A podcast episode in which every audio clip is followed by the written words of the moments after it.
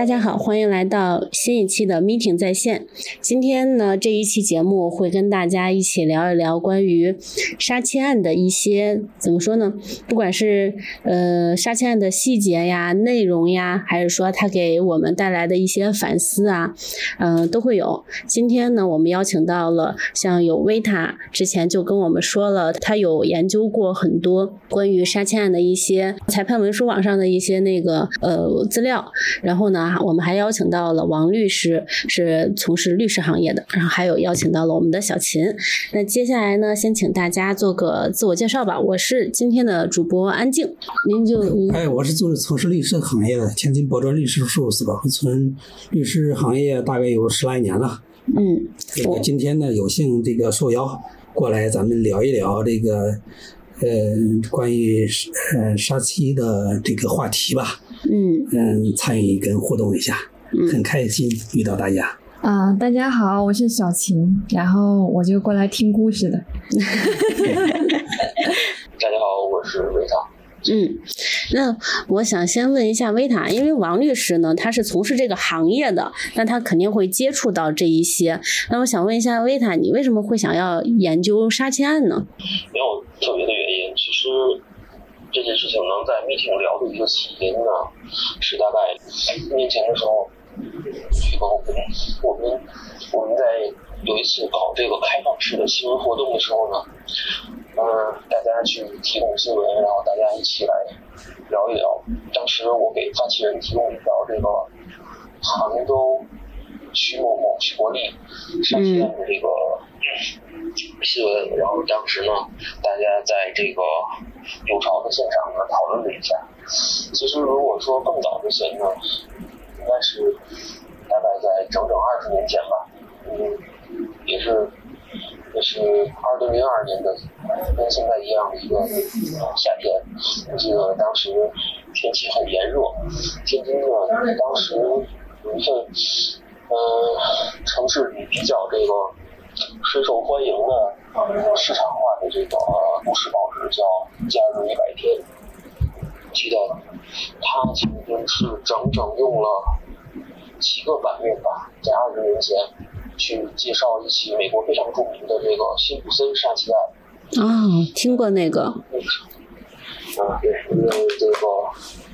橄榄球运动明星，他的他深陷到一起这个涉嫌杀妻的这个这个这个案件里。嗯，当时我其实啊，并不是这个非常的明白这个东西什么意思。他密密麻麻的写了几个整版，我也不是特别想去看。嗯，但是呢，在二十年前，可能他就在我的内心深处种下了一颗小小的种子。没想到，在二十年后的这个非常炎热的夏天，它开始生根发芽了。然后就开始想要研究起来了。对，再加上这个我们这个日常啊，在 meeting 这个抬杠、挑起男女对立，这个是嗯这引流的一个非常好的这个方式。看到今天直播间里的这个人气和累积的人数，在我经历的这个录播啊直播里边是达到了一个空前比较高的这个数据。我去，好高啊！怎么了？没事，那个小青感叹了一下，人数的确很高。然后这个，因为啊，我就是一个特别愿意挑起男女对立的情绪的这么一个人。嗯，就像今天啊，就我今天就就特别不爽，我就跟安静说，你不说好了你这个六点到六点半的吗？你怎么五点多钟就开始催我啊？是不是？之前都是九点钟开始录音啊，这这我现在对你心里非常不爽，你知道吗？那你拿我也没有办法。那么远，你能怎么地？大概就是这样的。嗯，再加啊，可能还有一个原因呢，就是原本上我们这个节目可能是四月份就要开始去录制的，呃，因为因为当时四月份是这个我们之前提到的这两年特别特别这个引起大家关注的这个杭州杀妻案，它是呃一审进行了宣判嘛，嗯一审的判决结果出来了，然后大家又再度在公共讨论空间或者在社交媒体上又再度引发了对这个案件的关注，大概是这样。嗯，那我、王律师就是像您经手的咱们这些杀妻案里面，嗯嗯，它的这个数据会是什么样子呢？嗯，杀妻案的数据，你指的是哪方面数据啊？是指就比如说某一年在、呃熟人作案、熟人杀人的这个数据里面，杀妻案的这个比重会有多少呢？哦，这个这个还真不太好说，因为这个咱们有一个宏观上的一个统计，咱不是说那个占一个、呃，比如说天津东有多少案件，咱们没有这个数据，嗯咱这个数据不太好分。但是杀妻案这个是一个，但是它那个对象呢是一个特定的，说白了，杀人这个案这是一个很常见的，也是一个罪名罪名之一。那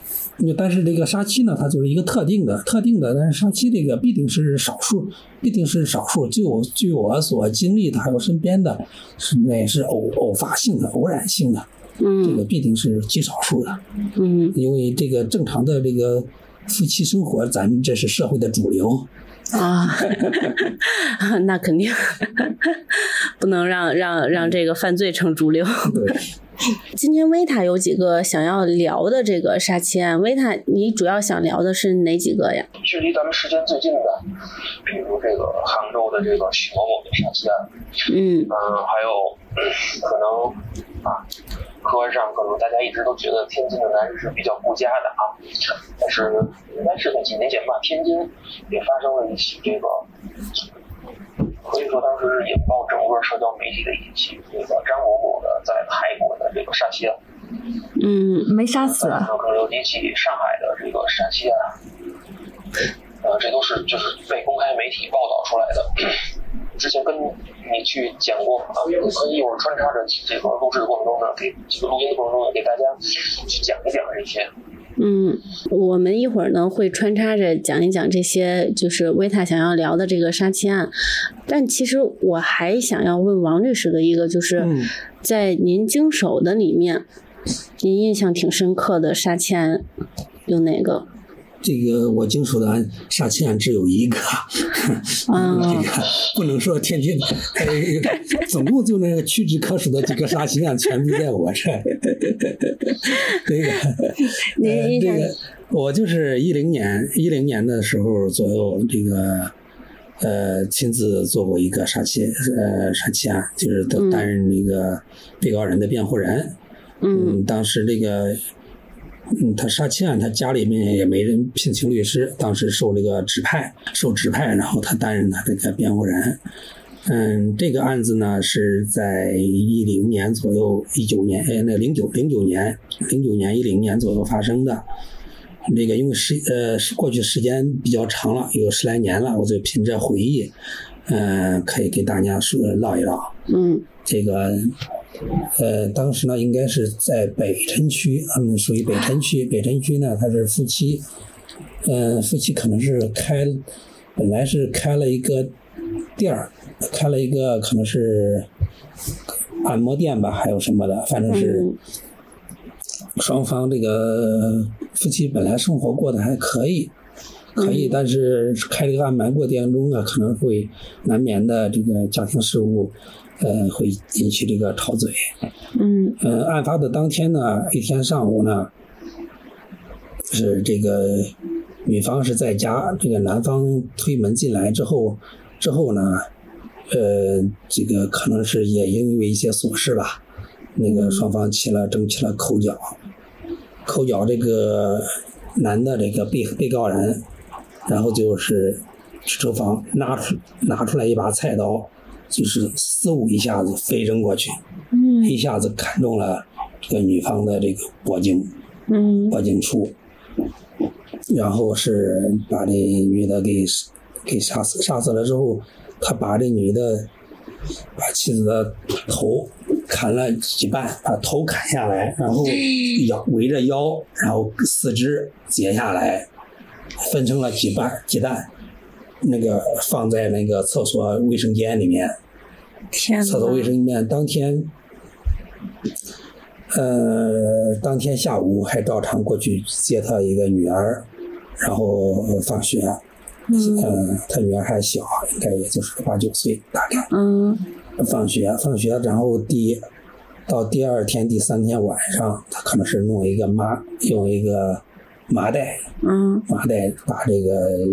头了、肢体了给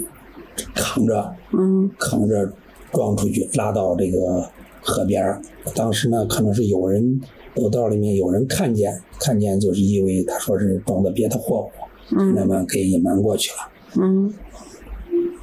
装河边儿之后，把这个头颅、还有这个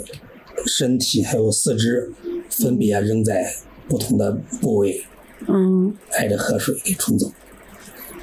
我的天呐，挨着河边给冲走。然后这个对外谎称啊，对这个对这个呃母亲家呃他娘家人就谎称就是出门了嗯啊，直到大概案发有几个月之后，嗯几个月之后，然后这个一直没有见这个女的这个音信，嗯，他们后来起了怀疑，起了起了疑心嗯。啊，这个说是后来才开始报的失踪，嗯。在公安部门那个侦查间，在这个这个河这个河边找到了这个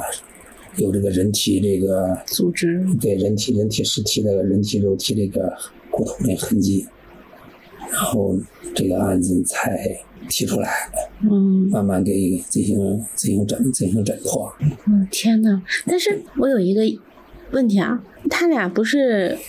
口角吗？嗯，然后这个算是，如果他把那个刀菜刀是扔出去的，嗯算是有点儿过失杀人吗？不是他这种他这种打击已经构成了故意杀人。首先，这个刀这个凶器，嗯第二这个这种部位，他已经能够预见到这个会、哦会这个可能会砍到这儿致死。嗯他已经有这个主观上有这种故意故意了、啊，已嗯经超出了这种伤害的这种范畴，嗯定的定的也是故意杀人罪。嗯，所以。哦，我还想他如果是只是口角，只是过失的这么杀了人，那么没有必要去分尸。这要这要这要对这个从事后的表现来看，嗯呃也可以得到印证。啊、那就是这里面有一个有一个过呃过失过失致人死亡罪与故意杀人罪嗯的这种区别。嗯，小青听完什么感受？开心。啊，还行。我我我我先想问一下这个王律师，我想知道就是您经手的这次案件，您作为被告，啊从结果上看，他最终的这个量刑，他是，呃，他最终的这个法院审判的结果是什么？最终的量刑，对，就这个男生。呃，这个这具体到这个案子是死刑，呃，是死刑，呃，是死缓还是最终执行的？那最终执行的就是死刑。啊，那看来还是属于在这个杀妻案里边，从判决结果来看，属于比较少的啊小比例的那一种。因为你，从故意杀人罪的量刑来看来看呢，因为我这边是筛选了一下，从二零一零年啊，从这个裁判文书网上，也包括有从这个其他的一些啊国内国外的一些 NGO 的组织，他们这个呃，他们这个这个统计的结果，还有这个 Open 呃 LAW 啊这种网站，包括这个北大法宝啊、知网上都去这个去统计了一下这个数据。嗯嗯，怎么说呢？可能这个裁判文书网上，因为过去几年这个去公开结案案件的时候呢，给这个造成了比较大的或者说比较负面的社会舆论，捅了一些篓子，导致后来慢慢的很多案件它不会在上面公开。啊，或者说这个其他网站其实也一样，它会显示这个系统正在升级中啊等等。但无论怎样，从结构的统计来看，故意杀人它的量刑肯定是死刑的比例是最大嘛。应该在我这个摘取的样本里边，你筛取的是故意杀妻，还是呃特定划到这种杀妻案件，还是这个所有的杀人案件？我说的是所有的杀人案件，那就太多了所有的。杀人案件。这那这个这个所有杀人案件，这这个这个案件量是非常大的。嗯是大概在六成，无期徒刑的可能要占三成，嗯，然后具体到杀妻案件中，呃，我提举了这么几个关键，就是他在这个判决的结果中，他可能会有一些这种怎么讲，会有这个一些过程的比较详细的叙述。嗯，另一方面，你查的是最是终审判决吗？还是指的是一审判决？包含了一审判决？我把我把裁判的结果就是按照一审、终审啊，包括等等，因为这个做做了一个分类。那个故意杀人罪，第一，那个首先他需要这个一个终审判决，终审判决了之后有有呃高级审民法上报最高人民法院，人民法院最后这个提讯之后进行核准之后，才会这个最终有一个结果的。因为裁判文书上网上公布的可能是一审、二审的各种判都有啊。对，所以我是我是我讲了嘛，我是把这个不同的审判阶段的结果都去做了一个分类，那么去看它最终的这个量刑的结果。最终其实我只是想看一下大概我们能够得到的这个数据的一个结果嘛。啊，我是说从这里面看，故意杀人罪本身它死刑肯定是比例最大。从我摘取的这十年的这个数据结果里边，大概六成死刑的比例是最大，大概占六成，无期徒刑呢是占大概三成左右。嗯，然后从具体到杀妻案来说，我去提取一些关键字的时候，大概都会存在有这种啊脾气暴躁啊，杀意比较浓啊，不管是说本身判决或者还是这个新闻报道啊，所以这里啊劝大家这个凡事啊是冲动之前三思而行。想一想对方自己家人，也想一想自己和家人。呃，那我问你一下，就是你研究了从一零年的大概十年间的呃时间，那有没有发现，或者说，嗯，在一零年那个时候的杀妻案和你之后十年以后的杀妻案，它有什么不一样吗？会有什么比较明显的区别吗？我觉得没有什么比较明显的区别。从我抓取到的数据里来看啊，没有那么明显、比较明显到的区别啊。你是想从哪方面讲呢？我是从，比如说从，呃，杀妻动机上来讲，十年前呢，情感纠纷占比是非常高的。嗯嗯。现在啊，从一八年到二二年，最近这四年呢，情感纠纷的占比是。也是非常高的。如果说一定要说有什么不同呢，可能是这个案件中涉及的这个当事人的年纪啊开始下移，年纪越来越小了。这啊，这好像呢又跟这个我们现在社会上普遍统一到的一个数据，就是呃人们现在初婚或者初育啊初孕的这个年龄上移呢，哎有有那么一点意思啊。嗯。就是就是就是婚结婚晚了，结婚晚了杀人早了，这个是怎么回事？我也在疑惑。我觉得可能是。那是杀妻还是还是杀对象啊？呃，大概在什么年龄段？就是以前和现在的话。会明显的发现，就是在二十三十岁这样的那个壮年青壮年的年龄的比例在上升啊。哦。那基本上这个都是头婚，而且还结婚不久。对。那就是说两个人。基本上，基本上，大部分人只会有初杀，不会有二二杀的经历，是不是？对对对，我我说的还是那个，就是结婚晚了，就是以前的人在就是年轻的时候刚结婚的时候，他们就是还相处的比较好，然后岁数大了，可能他会产生这种杀妻的行为，然后现在可能就是就是因为一个非常小的琐事啊，啊，就像刚才王律师讲的，就是一个小事的争吵，对不对？然后就开始了。可能现在的人在一起磨合的这个时间比较短，态呀，或者说这个想要去做这件事情的耐心没有那么足吧，我只能这么讲了。嗯，说的尺度太大，我怕被封号。也就是你觉得可能现在大家对对方的容忍度没有那么高了？对啊，因为我我之前讲过嘛，我给这个决定大概是分了四类嘛。第一是情感纠纷，情感纠纷中如果再细分，那么就是。这个男方啊怀疑妻子有婚外情的这个在情感纠纷这一个最大的一类里边占的是最高的。嗯嗯，我就这这个我就想起了我的童年阴影阴影啊，不要和陌生人说话嘛。嗯，在这个情感纠纷这一个比较大的原因里呢，可能又有这个又又又就是大概你又可以细分出四个原因来啊，因为是这个我们是。去聊杀妻案，基本上最大的一个就是啊，丈夫呢怀疑妻子有婚外情，啊，再有就是啊，妻子可能去主动提出离婚，啊，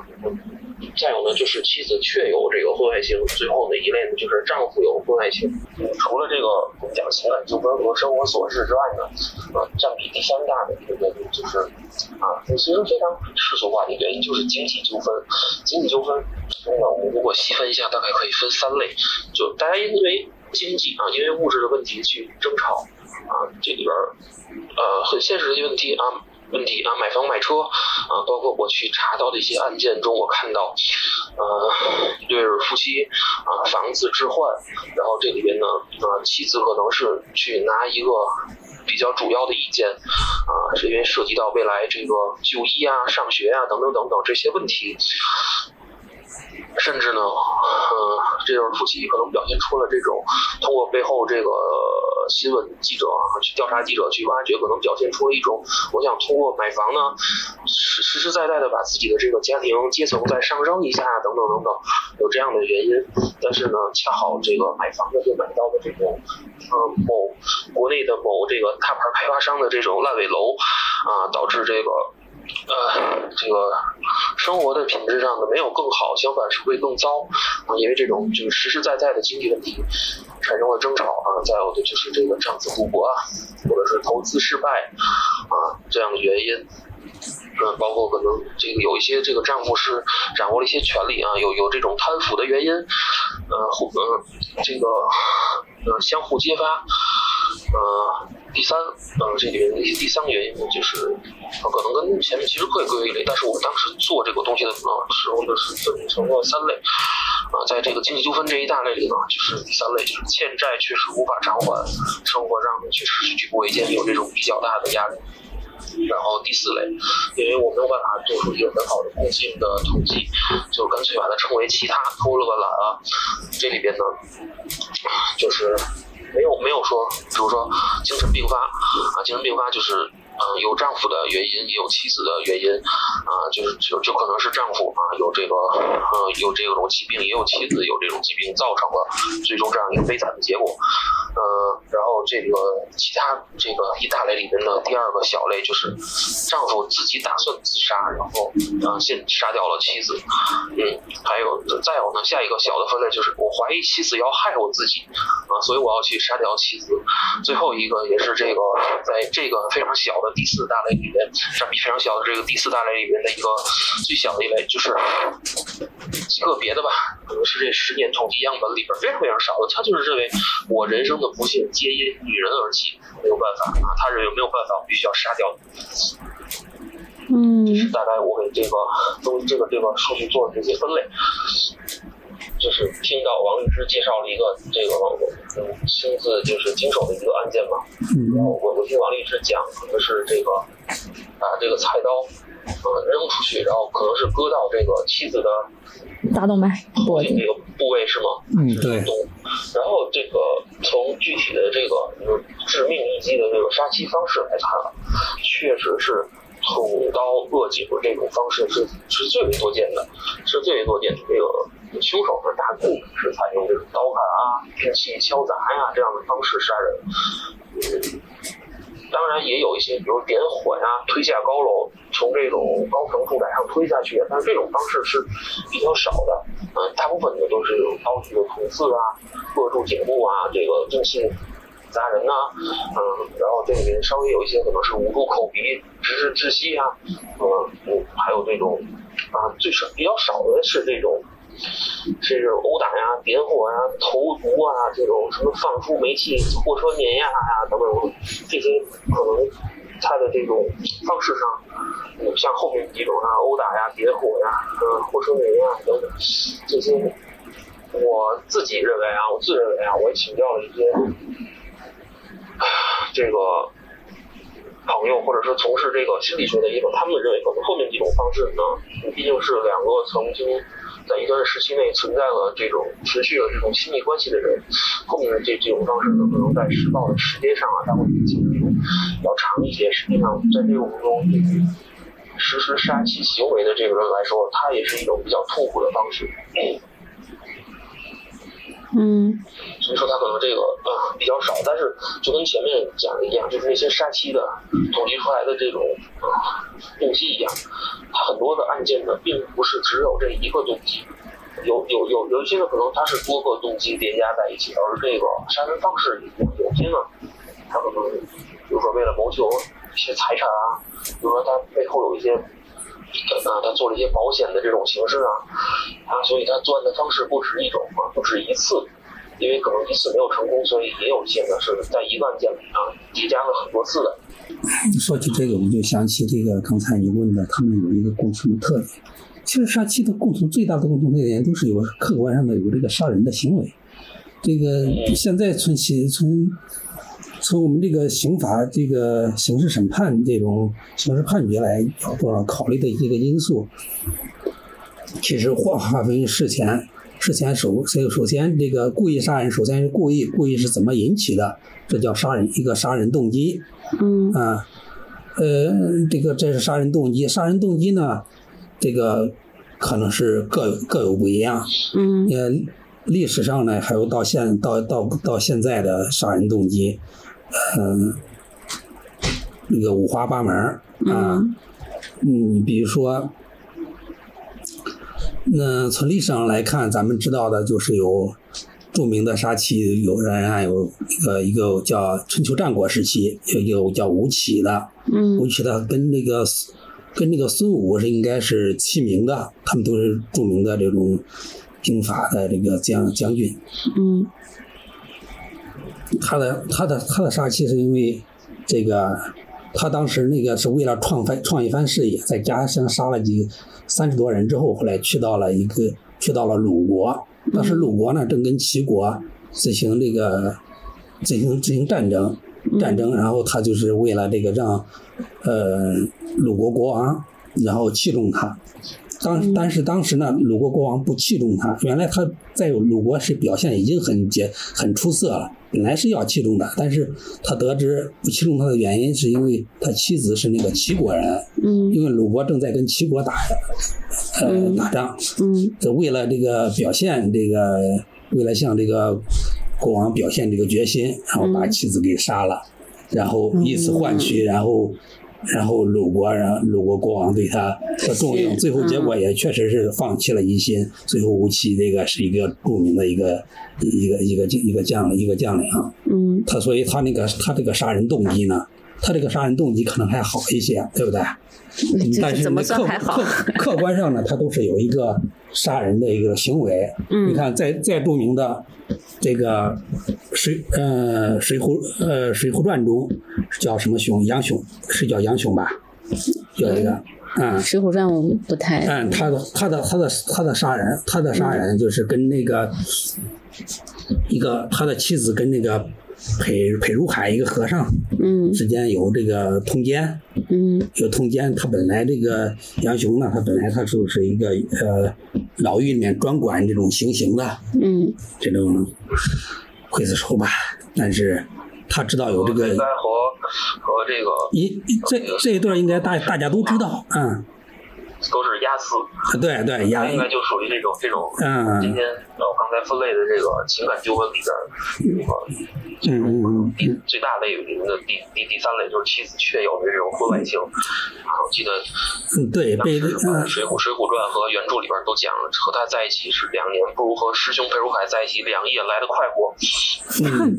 这个然后今嗯，天这个节目的尺度就是这么的大。咱这个具体咱咱就咱就不讲了。然后那个他的结义兄弟，同时他有他有一个结义兄弟，当时也是，呃，结义兄弟也是为了推动他这个离开这个。呃，这个家庭他本来就有上梁山这个意思，所以也在这个事事件中也有推动的作用。但是总体上根本原因是因为这个这个事儿事情吧爆发了之后，然后引起的这种杀人。嗯，他的动机他肯定是为了为了这个尊严对呀、为了这个妻，因为妻子有这个出出轨跟别人的私通，嗯但是他这个动机呢是是是因为是是因为这个是这个家庭的感情，然后但是客观上也是造成这个这个杀人，嗯但是本来这个大家肯定是对对杨雄这些《水浒传》中这个英雄大家心中都是一个积极的，对他们的积极的态度都是比较、嗯比较保养的态度。嗯但是你从现在的现在这种社会法治来看，对不对？你无论如何都是因为。都是一个杀人的行为，杀人的行为在在现代社会肯定要是要判刑的，对不对？嗯。这这是判刑的，这是判刑的，这是这个动机引起他这个量刑这个情节可以从轻的一个情节嗯。啊。但是他妻子杀人这个出轨比通通奸，确实是错误的，嗯错误的。但是他罪不至死，对不对？嗯但是这个杨雄他自己从现代法治来看，他自己也没有这个权利来审判、来决定别人的生死。嗯啊，这是历史上。这个再近再再近一点的，我所知道的有呃民国民国时期有一个叫张灵甫的，是吧？嗯这是一个著名的一个将军，也是是是怀疑这个他妻子呢是偷取了偷取了文件，嗯。然后还有在外面有别的事情，嗯。然后进行了进行了对他是呃妻子进行了枪杀。嗯。呃呃，枪杀这个也是一个动机的问题，嗯。但是这个张林普到，他最后呢，呃，因为遇到这个抗日战争，有国国国共战争，然后蒋介石呢是特赦，就是除了政治犯之外，这种一般只要你愿意愿意参加战争的都给放了，又他又返回部队上，又返回部队上了。他最后原来是判了十年，呃，但但是后来只只坐了一年牢就出来了。啊。嗯包括在现现在的在近期的近期的，刚才都说了几个，这么多，嗯。这都是一个杀人这个动机的问题。嗯。动机呢，它是有各各样的，划分动机，然后另外就是有一个有了这个动机，他肯定要要做一些，呃特别对于故意杀人罪，好多都有一个作案的一个准备，嗯。的这个这个犯罪犯罪准备，嗯。还有这个犯罪工具选择是如何发呃呃如何杀，对不对？嗯这再加上事事后的这种表现，嗯啊，这都是在这个刑法里面就就是事前、事中、事后，嗯他的他的几个的的犯罪的一个实施方式、实施手段、一个犯罪情节，来最终导致决定他这个对他这个。这个杀人之后，最后的量这个处罚量量刑，对不对？嗯是死刑啊，是死刑缓期啊，还是无期刑徒刑啊，还是十年以上有期徒刑啊，还是特别轻的、特别轻的三到十年呢？嗯嗯，那个苏琪直播间，苏琪也在问，他想问王律师，就是所谓的杀妻案与其他非婚姻关系中的故意杀人，在司法实践中。哎，在司法实践中是否有区分？例如，在恶劣程度、社会影响等问题上的量刑，会不会有特殊的考虑？你会有会有一些区分，但是这个区分呢，就是一个刚才所说的一个量刑情节的问题，因为这个，呃，通常呃，因为多数的这种呃杀妻案，它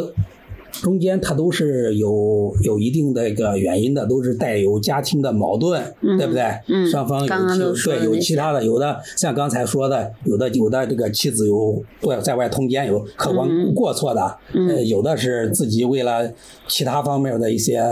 考虑的，也有嗯。也有一方面是因为怀，因为这是怀疑疑心重进行杀人的，嗯。嗯，还有一些是为了这个财产等杀人的等杀人的，呃，多数这个但是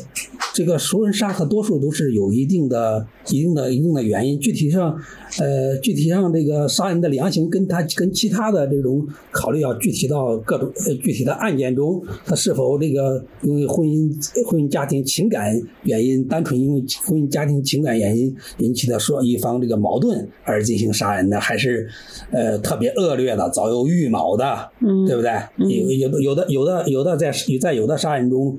呃案中这个夫妻，呃妻子一方并无明显过错，而这个丈夫进行杀人的，那么这个就是该判死刑的就死刑。这个比较有名的也是跟天津有关的，嗯就是呃最近的就是前两年的一个呃天津男子，然后在泰国，然后把妻子杀害之后骗保，嗯。啊，骗保这个案相信大家也都知道，嗯。啊，这是因为财产的，这个最后那个虽然一审没判死刑，但最终还是判了死刑啊。嗯。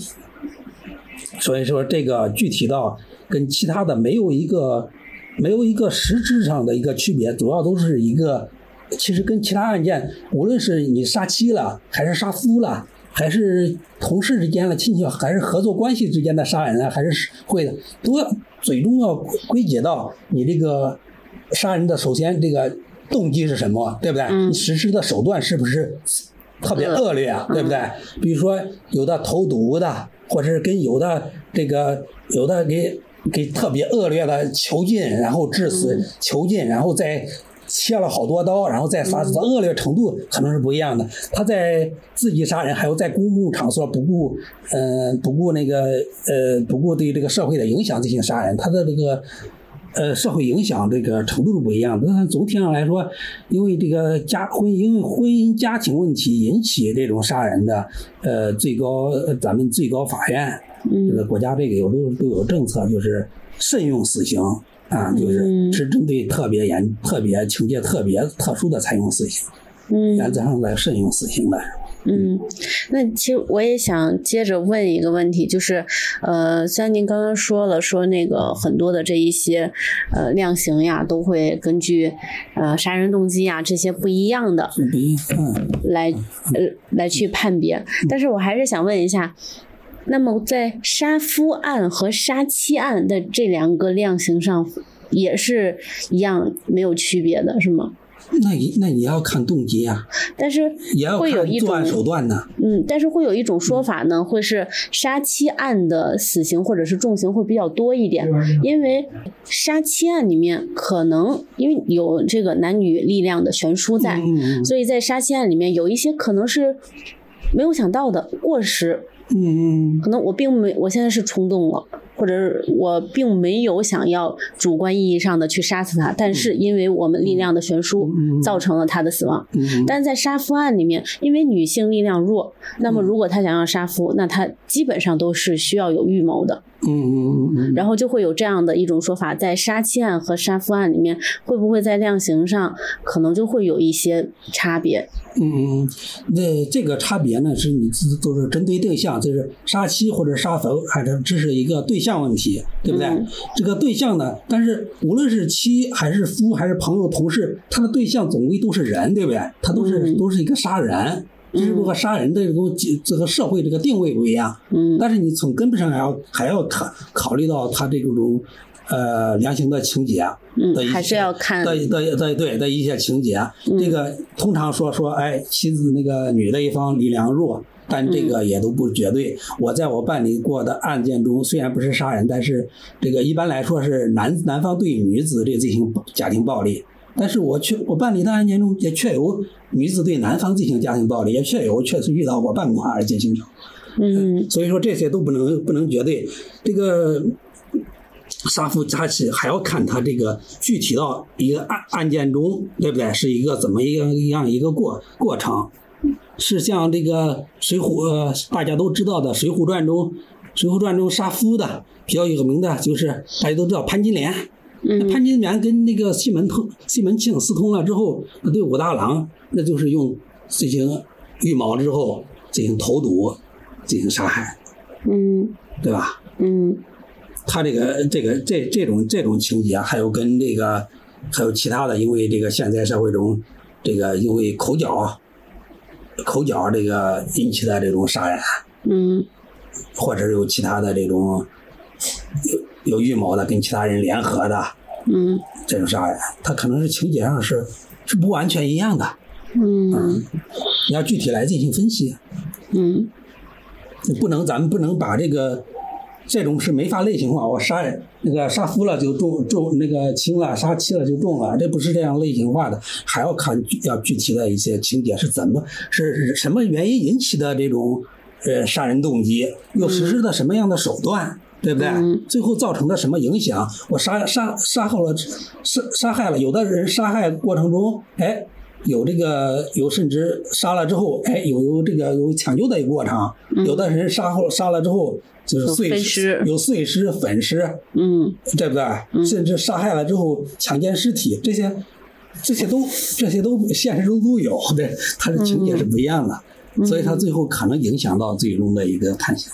嗯你们有没有就像维塔关注了，主要是维塔，维塔你关注那么多的杀妻案，那在杀夫案里面你有没有关注呢？有关注啊，但是我我还是想接着刚才王律师讲的那个，最终王律师刚才比较详细的给大家去讲一下这个啊，最终啊针对这个量刑的结果呢讲一下啊这个就是解决大家很多疑问吧。然后呢，我也是根据这个已知的公开的一些案件或者数据，这一块呢我是拉取比较少，是拉取了。七八年到现在，所有就是我能查到的公开的，并且提出了一虽然一审判决死刑，但是我没有查到死刑符合的这个刑事裁定书的。嗯，你把这个啊，就是就是最终这种，呃，把这个数据剔除掉呢，你会发现。嗯，这个案件大概三五百起吧，三五百起呢，公开的这个里面啊，你们可以想一下，有多少这个凶手是最终获得了这个获获得了这个死刑了？多少？猜一下，你可以猜一下。嗯，百分之十。事实的情况是远远低于啊，我我说了，这个数据是。这个公开的，因为可能有一些没有公开的，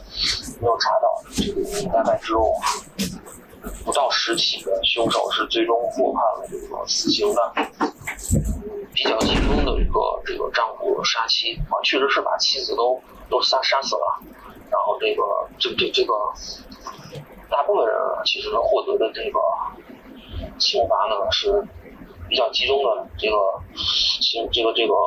分布段是在死缓、死刑缓期两年，死刑呢缓期两年，然后限期减限制减刑的，还有呢就是无期徒刑，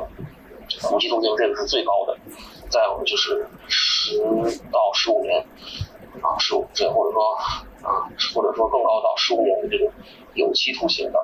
啊还有呢一些比较少的是这种免于刑事处罚的。啊，强制医疗的这个呢，大概它的占比是和获得死刑的这个是在比较一致的。嗯。啊，实际上就是，呃，我们可以通过公开的这个来看，实际上就是最终获得死刑的呢，没有那么多，非常少，其实。那你觉得是为什么呢？我也我也不知道啊，所以我我我我和这个一些律师的朋友去探讨了很多。嗯，因为是基于这种私人关系啊，聊天去探讨的嘛，然后，所以，甚至在这种私人关系下，他们有人给我的这种不同的律师、不同的地域啊、不同的这个从业经历、不同性别，他们给我的这种反差其实还挺大的。所以，其实我是想多收集一些这个专业律师的他们的这个对这个的看法。嗯这个。呃，判死刑啊，就是其实咱们看到的就是按照按咱们听新闻了、报道了，或者是咱们听到的多数都是这个案件的表征，就是杀人了。但是其实每一个案件中，这就是这个杀人的过程是不一样的。他好多他有的有悔罪表现，有的取有的取得那个进行了赔偿，或者是这些都可能会影响到你这个最终是否这个判死刑判死刑，对不对？这所以说每个案件中，他都有一些情节啊可能影响了他最终呃对他进行从轻的一个，这是一个问题。在这个大的方面，一个宏观一个宏观的角度就是。现在就慎用死刑，这个不同的历史阶段，你可能是这个刑罚的这个严这个从严掌握还是从宽掌握，都会影响到这个你所你所这个查到的这种呃死刑的这种呃比例也好，查结果也好，这种。因为现在这个，因为现在这个作为一个法治文明的社会，它是慎用死刑的。死刑是对这种这种犯罪分子最终极的一个一个解决办法。但是这个这这就涉及到一个更大一个更深的一个问题，就是刑罚的目的为是是什么？嗯，就是你惩罚这个犯罪分子的目的是什么？嗯，对不对？嗯，无非两个目的呀，一个方面就是这个。进行对这个犯罪分子进行惩罚，这个为为这个让让让社会让他不敢再进行犯罪，或者是不能犯不能再犯犯罪犯犯犯罪。嗯第二呢，就是这个防止这个社会危险危害性嗯危危险性，就是社会上不会再这个发生这种这种这种事情。但是通过这种啊近两百年的这个这个几百年的这种实践吧，就是各个不同的阶段，刑法用的很很严苛的阶段，杀人者死，很多就是在历史上严严格的这种历史朝代历史时期，发现他这种杀人了，就是把你这个人体都消灭了，判死罪了，并不能减轻减减轻这个社会上这种杀人犯罪的这种发生嗯。发生比例。所以说，这种一个解决的，甚至在美国，美国它一就一度那一度取消死刑，嗯。啊，就是就是取消死刑，就是不适用死刑，但是最最近有有个别恢复，但是从从总体上来的趋势来说，这个死刑呢是一个慎用，嗯。是是非常慎用的。就刚才提到一个案件，案件中就是天津天津那一个人在这个泰国，呃他们跟那个妻子到泰国去进行旅游，然后把妻子那个杀害到酒店，杀害到酒店之后，那个呃谎称是这个溺水而死亡，然后这个但是天津这警方又发现，这当当然这个犯罪是事事情发生在泰国，就应该泰国来进行审判，嗯但是国内呢又发现他在出国旅游之前，就是买了给妻子买了有多份大额的这种保险，嗯。啊，这才发现了他这个种种种，就是为了这早已经预谋了很久，啊嗯。嗯早已经很预谋，因为根据泰国的这种，因为泰国的法律制度呀，他对这种死刑就是非常非常慎用的，嗯。非常慎，即使是杀妻，嗯。有很可能很可能也不会判死刑的，嗯。大概率也不会判死刑的。嗯。呃所以他一审上确实也没判死刑，但是天津这，但是中，呃但是中呃中国这面然后后来提供的这种，这种这种这种，大额投了三三千多万的这种保，这种这种保额的这种费用，这个各种证据提供过这过去之后，虽然但是中国呃中国跟泰国之间还存在这里面还存在一个。这个司法一个证据的认定，这过程是非常复杂，咱就不引申了这些。嗯但最终呢，还是，呃，一度就是可能就是极大可能是不判死刑，但是这个案子还好，最后是泰国还是给判了死刑。啊，这所以说这个死刑现在是非常这种慎用的，不是说是特别恶劣这种情形，就是特别极端、特别恶劣这种情形，不这个不杀不足以平民愤，不杀不足以正那个什么的这种情况下才会适用死刑。这也是为什么你查到了很多现在这种死刑的比比率很低，因为在全、嗯全世界这种范范围之内。这这这死刑都是慎用的，甚至一个一些那个一些国家就是有有取消死刑的这种这种先例。嗯这个因为现在这个文明，所以说这种，这就涉及到刚才所说的这种刑罚，你到底是为了什么嗯惩罚？惩罚这种能否起到一种惩罚的目的？嗯，所以那个什么，在在全球来说，如果大家对于刑罚它的惩有没有起到惩罚目的的这一项有了怀疑，或者有了一个不同的观点，就会对刑罚的这个量刑上也会有一个对，这是大趋势，它都它都会影响的。嗯这是这是国际上的一个大环境，国内的一个大环境，在不在不同的历史时期，呃，同样的犯罪情节，在不同的历史时期、不同的阶段，可能最后判的刑判刑最后不不必然一样。王律师刚才这个就是站位比较高，从这个一个男性的专业律师的角度聊了聊这个问题。其实我今天本来咱们不是想邀请一位啊比较熟悉的这个女性律师，她来参与咱们今天的这个录音的，然后但是因为她呢就是现在在出差，我在办案，所以这个没有没有这个那个就是时间上不太不太合适吧。然后这个，然后呢，我在想这个事情可能从从啊不同的这个啊男性女性啊不同的这个角度呢，律师的专业律师的角度呢，都来啊，大家来聊聊这个呗。然后他我们两个人就很早之前了，我去请教过一下他。当时呢，因为是面对面的请教，我怕记录的这个不够详细。经过他的同意呢，我们就针对这段聊天做了一下录音。其实也是基本上基于我刚才的一个问题，因为是这种私底下的朋友之间的聊天，他可能就是给到他给到的这个说法，其实跟王律师还不同。嗯、经过他的同意呢，我会做这个就是就是我可以把这个东西讲出来吧。他是在这个深圳的大成律师事务所工作。然后我当时我们聊这个问题的时候，去去年，哎，他给了我一个比较丧气的回答，比较符合现在网络上的，啊，有一点贴近，或者说不能说，有一点贴近现在网络上这个挑起男女对立啊这种气氛的情绪的这种回答。他跟我说，他说啊，本质上啊，这个地球上呢还是一个男权社会，本身呢女性执法者的比例就比较低，男性与男与男性共情呢，这个是人性没有解释的呀。在有限的女性执法者呢，是否对女性有足够多的共情？共情啊，这个也是未知的。哎，我当时就非常奇怪，我就问他，这这这个郭律师，这个东西真的这么简单吗？他说根源就是这么简单啊。我通过我办的这些案子，我觉得。呃，简单的根源上面当然会发展出很多复杂的具体因素，但是他就是这么认为的，有可能这个他呢，就是接触这种案子比较多，从宏观的层面上呢，也许他跟这个王律师认识的是一致的，但可能因为他经常作为这种原告的这个代理律师，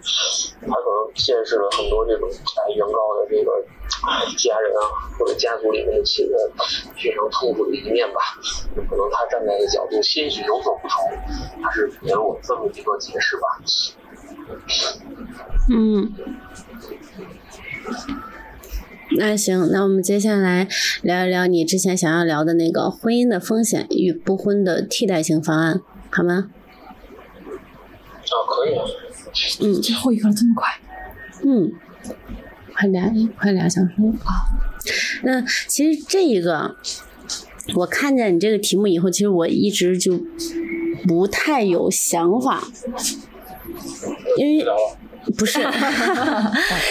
我没有什么想法，不代表大家没有想法。因为我是的确，呃呃，婚姻的风险可能大家还能，我还能还能说一说，但是这个不婚的替代性方案，我的确完全想不太出来。嗯，就是呃，小琴对这个婚姻的风险有什么想要聊的吗？或者说不婚的替代性方案？先让有婚姻经历、结了婚的王律师来聊吗，咱们三个人都没有这种经历。对对所以有有一些猜测呀。然后让王律师来给咱们辅证是吧？他告诉我这个问题的时候，我就有一点点的懵，因为嗯这没有经历的人只能是凭空去想象一些。嗯嗯那么我在凭空想象的当中呢，我也想象不出来，在这个婚姻当中会有什么样子的风险。可以看身边的人啊，我看到身边的人，身边的人都好，对我挺好的。不是，就是看到身边的我同事们他们的结婚，他们结婚以后的风险也只是婆婆和自己之间的矛盾，嗯，没有过什么婚姻上其他方面的风险。我这八卦多呀。说说说说，就是你看我身边，就是因为我们那边就是不上学的，结婚都蛮早的啊。嗯然后有个女孩，她长得很漂亮，然后就是长得漂亮，一般都是长得丑的去追。然后家里又要是家里就是有点富裕的话，这个漂亮的女孩子可能就会同意。嗯然后他们刚开始谈的时候，女孩就是还处于就是那种主权地位，然后就叫男生去干什么，男生就会去很听话去做什么。嗯然后到谈婚论嫁的时候，然后这个男方父母就觉得这些女孩是不是为了来骗我们家钱？然后结完婚之后，大家也就因为这个问题就是不停的争吵，争吵到要离婚的地步，然后到了第二个就开始就是生孩子的阶段，然后就是那边有钱的那边父母就是想要想要儿子，嗯然后就一直在生儿子，然后第一个是个女儿，然后到后面又生了一个儿，生了一个女儿，大家还在吵架，还是在闹离婚的那样子。但那女孩岁数已经大了，她工作也没有，嗯就是因为她结了婚，所以她就在生孩子，她就没有工作。然后我觉得就是不能给自己一个经济的来源，然后这个是一个风险，因为她嗯毕业就开始就是搞对象，然后也没工作，然后就开始结婚嘛。嗯就是你人在这个世界上，你需要需要资源呀，需要钱呀，你要自己不能挣的话，他还好一点，他爸就是可以给他垫付这个，所以他们可以讨论那个离婚的话题。但一个女孩子如果自己的父母家庭不能给她提供经济，自己又没有工作的话，你要是在那种吵架的情况，或者是打架或者家暴的这种情况下，或冷暴力，冷暴力它其实也算是暴力，嗯如果在这种情况下，如果你就是就是要去谈离婚，你没法谈，你没有钱，这个就是就是一个风险呀。如果你长期处于一个那个样的环境下的话，可能你的精神就会出问题。所以就是没有退路。对对对，所以啊这是一个风险，就是在这种就是没有经济来源的情况下，嗯这是一种风险。然后一般的我看的就是自己有稳当的工作这种女孩子，就是结了婚，其实大家都不想离婚，嗯男方女方都不想离婚。然后在结了婚的情况下，如果就是有工作的女孩子，她也会跟她对象有会有有些争吵，可能也会谈到就是不想过了这种情况下，这种情况。但是由由于由于她有有固定的工作，那份工作不管她是收入多少，但是能养起她自己呀、然后在这个的时候，他还是比较硬气的，就是可以就是势均力敌要跟男生吵架，吵架之后大家可能就会相互就会道歉，道完歉之后日子还是照样过，嗯这样子的日子都过得比较舒心。对，嗯然后这个的话，就是你可以分担的分担出去，就是你有一份稳定的工作，不说不说这个工作赚钱多少，但是他能给你就是在呃就是讨论一些问题上能给你一些勇气，这样也是一个、就是挺好的，就是能分担你的那个婚姻后的风险。就是怎么说呢？我最近在追那个《梦华录》，它里面就讲的女孩子要独立。然后这个独立不是说你完全不依赖人家，就是在没有人家你还能过得很好，这样子的话，就会这个就可以降低你婚姻后的风险，因为那样子的话，就是你们两个在争吵的时候，它也是你的一种筹码。虽然我这样讲感觉是有点见外，但是你如果吵到那个地步的时候，确实是需要一些东西来支撑你自己的。要么就是娘家，要么就是你自己的工作，这两样就是可以降低你的这种风险。基本上结婚之后，大家也结了婚，结了婚也就是奔着过日子去的。而且男生他脑子是比较理性的，他如果愿意跟这个女生结婚的话，他还是愿意往下过的。只要眼睛不太瞎，找的人基本上问题不会太大。对，那我们女性就是有这种自信。但是就是说，如果真的出现问题的时候，就是两方，一方就是父母啊，就是可以给你撑着；另一方面就是你的工作可以撑着，就是这两样。然后父母给你撑不起来，你就自己把工作稳定好，就不要就是说结了婚我工作不要了，这个就是会给你后面的婚姻带来更大的风险。嗯嗯，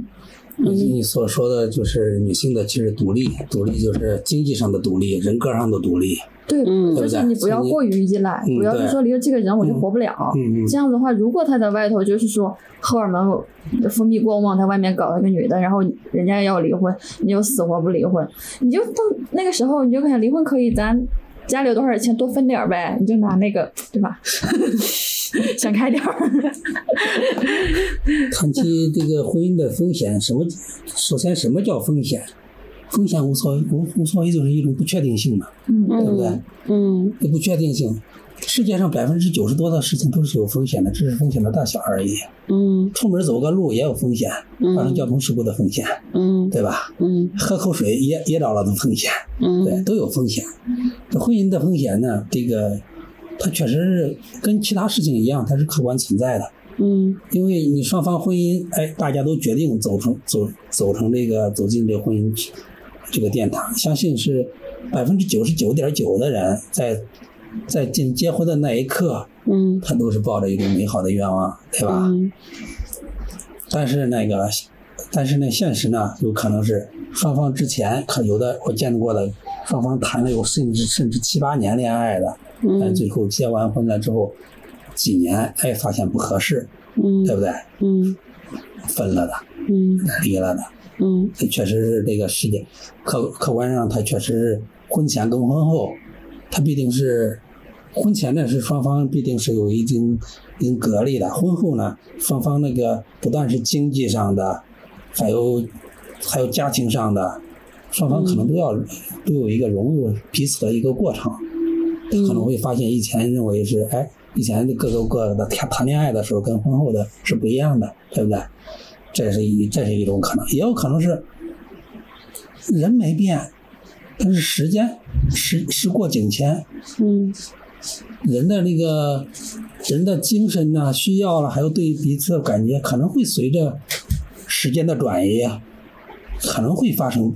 可能会会发生变化，对不对？可能当时呢确实是很好，但是过了十年，他那感情他可能是有会有变化，也有可能是外来的一些诱惑，对不对？嗯一些诱惑，或者是这个中间的家庭情况、各种情况发生变化，它可能都会对造成这个婚姻的一些不确定性。嗯所以说，这种这种事情啊是没必要担心的，我认为是，因嗯为每个人做做抉择的时候，他都会面临这一个这一个问题。嗯婚姻再不好，但是人呢必定是群居动物。那好，那过得好的家庭，怎么的也比过得不好的家庭要多，对不对？嗯大家都是渴望有一个，因为人单独单独久了会变得孤独，他只有组成一个家庭之后，人大家在彼此进行支持依靠，他才会有一种归属感，一种社会感。嗯。那维维塔呢？维塔对于这个婚姻的风险有什么想要说的吗？呃，我我我在想，可能这个听声音啊，我斗胆揣测一下，可能王律师这个年纪都比我们稍微大一点点，啊，嗯，对，可能大更大一点点这个情况，这个，确实呢，不同年龄层次的人或者不同背景会有不同生活经历的人，对于这种东西有自己不一样的感受嘛，这个这个求同存异的嘛，嗯，其实我我一开始。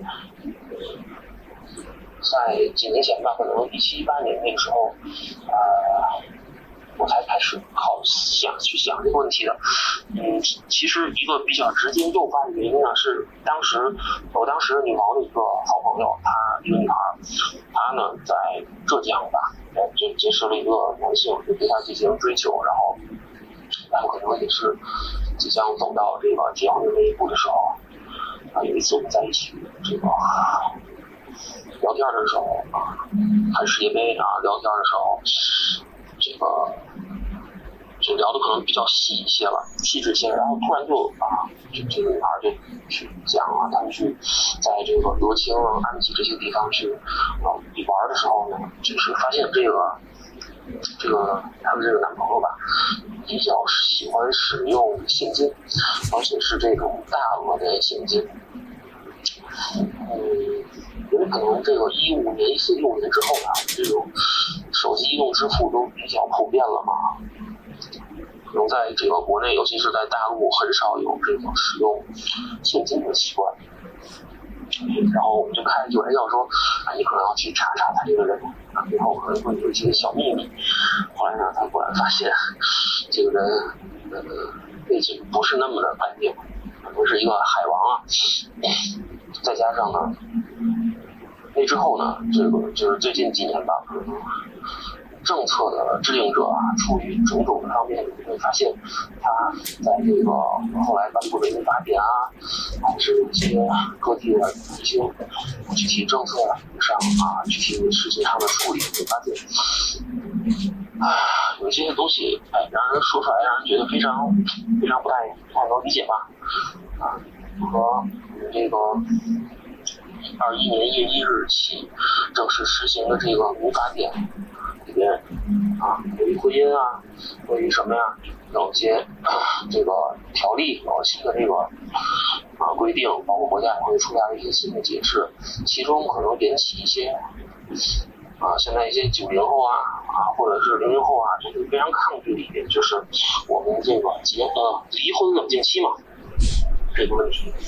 因为。本身离婚这个问题，在我看来就是要比结婚要要困难一些的啊。其实啊，结婚没有冷静期，相反，离婚现在是有冷静期的。嗯，在在我个人的经历或者体验看来啊，这个男权的这个社会里面，其实很多的压力类型，男性是不要去不需要去承受的，而女性需要承受的更多，才能在这种男权社会活下来。未来你不是要挑男女对立立吗？我咋感觉你一直在帮这女孩说话呢？啊，这个东西没有帮不帮啊，而且这东西是客观存在的嘛，对不对？嗯嗯女性可能从青春期开始，她就要比较规律性的、持续性的去忍受这个生理上的疼痛，男性是没有的，对不对？我说的就是女性的这个，这这个由于自己生理条件啊，痛经带来的、月经带来的这种痛经啊，你这懂太多了。就男男男男性是不需要有这种经历的，对不对？所以这一点上就非常好的去说明女性要去在男性社会里去承受男性嗯不是男性是不用在男权社会里去承受女性那些不得不承受的部分的。如果说如果说啊，假设我们现在的社会是一个以女性为核心的女权社会，啊，换位思考，女男性可能要面临面临着跟女性一样的现在一样的这个问题的时候，那我们去作为男性应该去怎么思考这个问题呢？对吧？你可以想象一下，如果是一个女性为中心的社会，无论是立法者啊，什么医疗行业、教育行业，周边所有的一个认知全部是从女性视角的出发，那么。有没有人会去理解男性的一种什么周期性的、持续性的，从少年时期到中年都会有的这个这样的一种生理性上的疼痛？他有没有人会会理解呢？那长久以来，确实男性本身，他很多人不能够感受这个女性的这种这种痛苦。不光是我刚才，我只刚才这只是一个举的这么这么一个例子啊，所以。你去讲这个结婚的风险啊，不婚的替代方案的时候，你需要站在这种多种的角度去来想这个问题。我也是一开始，我其实也是没有这么去想过，直到后来呢，来我去换位思考去想这个问题的时候，我会发现，你从现在的立法规定上去谈，你会发现。实际上啊，实力阶层去在制定这个政策的时候，他的婚姻对于女性来说是有着充满各种友好一面的，这一点是无法被否认的。女性在婚姻中承担了大量不被认可、没有不具社会衡量价值的标准的劳动和付出，这种劳动和付出，你在现存的。中国大陆的法律体系中很少有会被肯定和支持的，也就是说，将来这个东西拿到法庭上去做判决的时候，去做审理的时候，还有相当一部分说，就女性付出了，但是得不到回报。这个角度上讲，对于一些即将走入婚姻的年轻女性上来说，你觉得他们会认为给他们带来什么样的好处呢？如果说女性从非非的单身、非单身的生活中，可能获得一些好处。那么说，通过固定的伴侣关系，我这个东西也能获得。你你你听我说啊，我说的是非单身的关系和固定伴侣的关系，他都能获得这些东西。嗯。那么说，是不是说，对于他们来讲，是不是说我一定要通过婚姻登记这种形式，我要去获得这个东西呢？对吧？其实从大部分男性男性的角度来讲，只要你不是特别倒霉的话，基本上你永远是婚姻关系中的获益者。嗯，这只是我个人的看法啊，求同随意，这只是我个人的看法。嗯，啊，你想，对于一个男性来说，我有了一个，我结婚了，我有了一个法定应该为我这个生育的对象吧，或者说为我这个家庭家族传宗接代承担这个任务的一个对象，那么从世俗的角度来讲，这个。我们两个人应该去相互相互照顾对方的生活，对不对？嗯。这可能我最近开始有这种想法，可能跟我最近的这个个人经历有关系啊。嗯。到了一个新的这个阶段啊，包括我们有了这种结婚之后有了这种基础上的啊男女呃生活的这种对象，那对于男性来说就是啊从生理结构的角度来讲，对于男性来说那就是我想用就用啊，不想用就不用嘛，而且。说从本身生理结构上来讲，这也决定了男性其实，在婚姻生活中受到的这种负面影响，它是远远要比女性是要低的。而这些东西在我们的实力阶层去制定这个法律、制定政策的时候，他有没有充分的考虑到呢？这个作为我们的执法者有没有这种共情呢？我想答案不用说了吧，事情都摆在那儿吧。对啊，有时候他长期不去看那个东西，他就就看不见了。没有我我不是说这个东西啊需要去批判，或者说说没有没有，只是说不是批判，我没批判他，我是说那个东西他可能就忽略掉了。嗯，对他不光是男生忽略掉了，女生也忽略掉那个东西，觉得都是应该的。嗯，对啊，而且本身就是我们不管是这个社会现实啊、文艺文学作品啊，包括身边的人去讲啊，就是宣扬这个东西的结婚这个东西的好处，那，抚养这些事比比皆是，太多了。而作为一个正常的社会，如果一个东西只有好的东地方我们去宣扬啊，我当然要承认这给你这些东西是有好的，不然我为什么要去谈恋爱，对不对？我当然去去承认这个东西是有好的，但是说你你你你你在一定程度上去避谈它的一些坏的东西，或者去淡化它的一些东西，我想这不是一个正常社会应该有的样子，这不是一个以人为本的这个社会应该有的样子，对不对？对，就应该去完善，或者是去提出那些点，我觉得是可以的。因为有些观点哈，就有时候我提出来的时候，他不光是男生反对，他是女生也反对，他是因为长期处于这个文化之下，就是洗脑的。我我为什么我的思思想就是就是千奇百怪的？因为我从小就是读的书，我不怎么读国内的，读读国外的，所以我就跟这个社会就形成一些反差。它不同的社会下面的那种文化是不一样的，这种东西你说要一下去改变很难改变，就只能一点一点的觉醒吧。因为因为就是说我们的这个社会啊，就是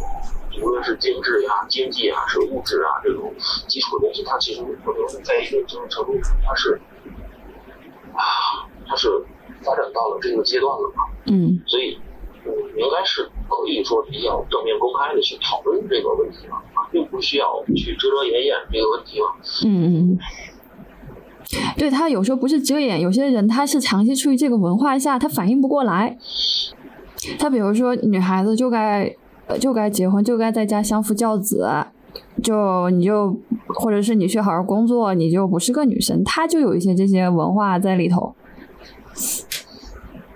他就形成了一种定势，就是你要去改变他，只有一波人先去改变，改变了，然后后面觉得，哎，这改变这波人挺好的，然后后面人才跟着去学。嗯。对对对，这个东西在一定程度上，就是我们为什么今天聊杀妻案啊，没有去聊杀夫案啊，包括呃，可能刚才没有来得及说的一些东西。哎呀，我记得安静那个时候最早在录这期节目的时候，好像想把他的这个标题是啊，设为这个什么消失的爱人啊，还是危险枕边人啊，什么什么致命什么什么东西，这个东西来聊。最早也是看了一份这个联合国公布的数据吧，那个时候可能我们了解外面的世界还比较容易一些啊，包括那个有可能在国外，现在可能不太 容易了。当时啊，联合国当时他公布的一份数据就是，大概在二零一七年到二零一八年这个时间阶段，全世界啊大概有八千七百名的这种女性被杀害，嗯这个呢是远远低于男性受害的这个一个数目，男性受害呢大概是，嗯，只占这个总数这个女性这边数据的这百分之二十左右，在这八万多人中，大概有这个百分之五十八，就是五万多人是被自己的亲密伴侣啊或者是家庭成员杀害的，然后这五万多人里边又有三万多人的女孩是被现在或者以前的这个亲密伴侣啊。这个这个杀害的，其实你你想，这是二零一七年的数据嘛，两八万七八万七千多人，也就意味着在那一年全世界大概每天有一百三十七名、一百四十名左右的这个女性被自己熟悉的人杀害，女性被亲密伴侣或者家庭成员谋杀的这个比例是远远高于男性的。嗯而且这个亲密关系的犯罪，它当然，王律师刚才讲过嘛，他有这种生生活琐事啊，是什么的。但是据这个我看到的一些数这个组织方发布的数据表明，他的这种犯罪并不是随机或者是毫无征兆的。可能刚才王律师他拉长的这个时间阶段，或者是范围比较广吧。嗯嗯我们现在也看到，对，首先对女性的暴力它是无处不在的，然后全世界呢大概好像还有啊四十五个到五十个国家吧，对于女性暴力的这种法律，它是完全没有出台过任何这种相关的法律的，也没有家暴法的这个国家比例其实还是蛮高的。当然，咱们国家应该是有的啊，咱们国家应该是有的。但有了没人用是吧？被打了就几天好了就好了。就是，嗯，你你防止这种亲密关系的暴力行为，它阻止或者说阻止这种凶杀案的关键呢，它很大程度上你就是要去，嗯，阻止这种婚内暴力的这种行为。嗯，因为咱们全全国妇联吧，刚开始讲这个，我全国妇联它是有统计数据的，它这个统计数据讲说我们全国每年大概有十五点七万，也就是不到十六万的这个妇女同胞是要自杀的，嗯，是自杀，其中百分之六十妇女自杀是因为这个家庭暴力的原因，嗯，忍不了了它是截止到，呃，怎么了？我说忍不了了，所以自杀了。对对，他这个数据呢是截止到二零一九年，然后呃，因为二零二零年之后呢发生了我们众所周知的一个东西，所以有一些数据的统计呢，或者说是受到了现实客观原因的限制，我们没有办法取得的，对吧？嗯然后在这个数据里面，我们如果以这个我把它搞下来之后，如果是以婚姻家庭为关键词去检索的话，你会发现。确实是在这个婚内暴力中，感情纠纷它又是最多的，又和我刚才讲的这个杀妻案中情感纠纷这个东西是能起能能能能对应上的。嗯，我记得我们在录这期节目之前，我们开始提起这个印象的时候，小晴曾经在群里说说说这个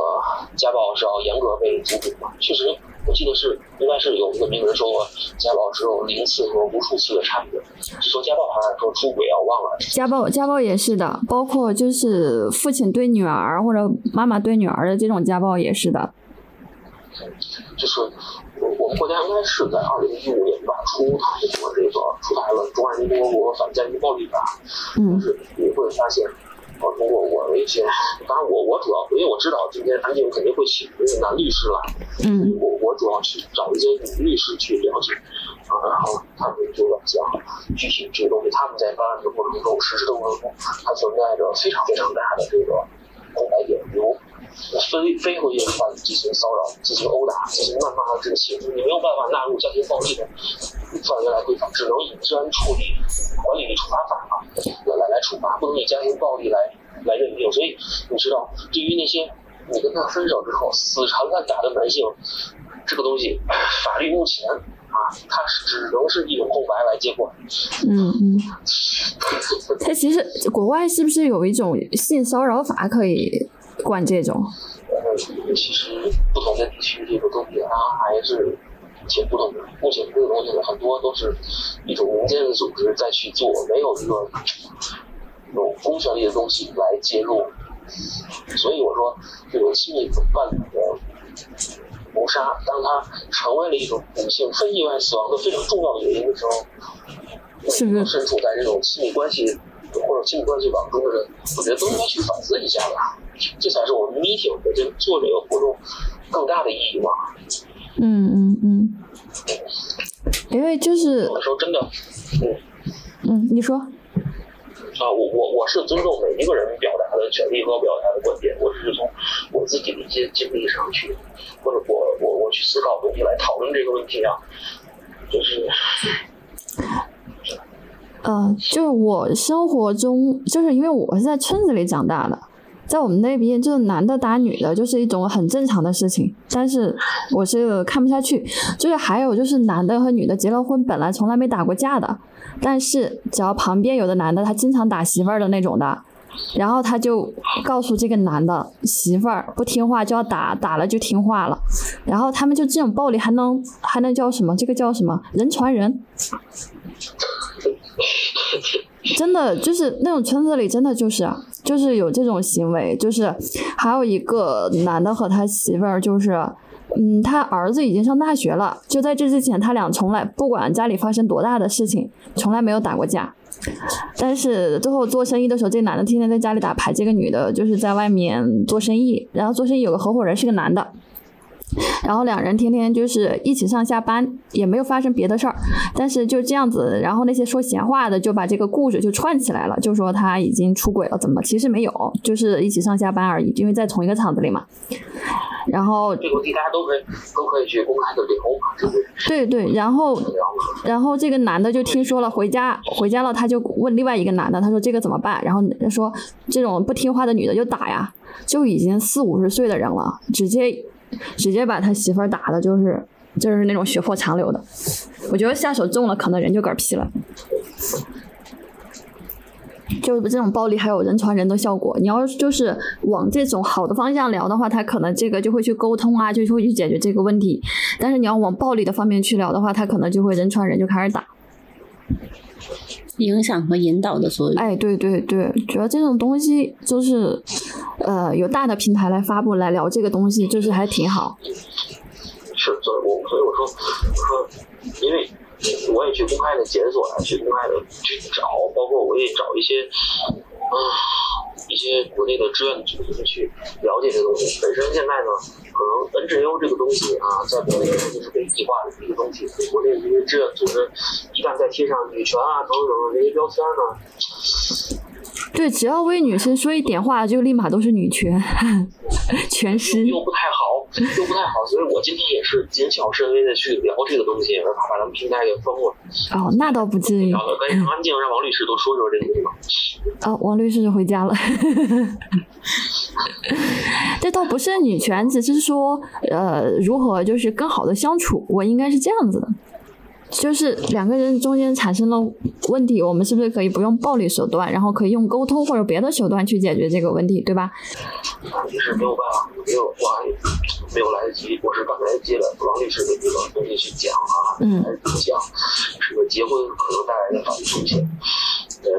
嗯王律师不在啊，那只能就由我来嗯呃不太专业的去讲一下。其实我们当时是分了四类四类去讨论这个问题，就是人身、财产、生育和离婚。当然，我们还是主要聚焦在法律程度啊。嗯嗯，第一个人身，嗯啊，因为这个结了婚嘛，啊，那是很多人会避免要去有这个啊，啊，结不结婚也会有，就是我们人体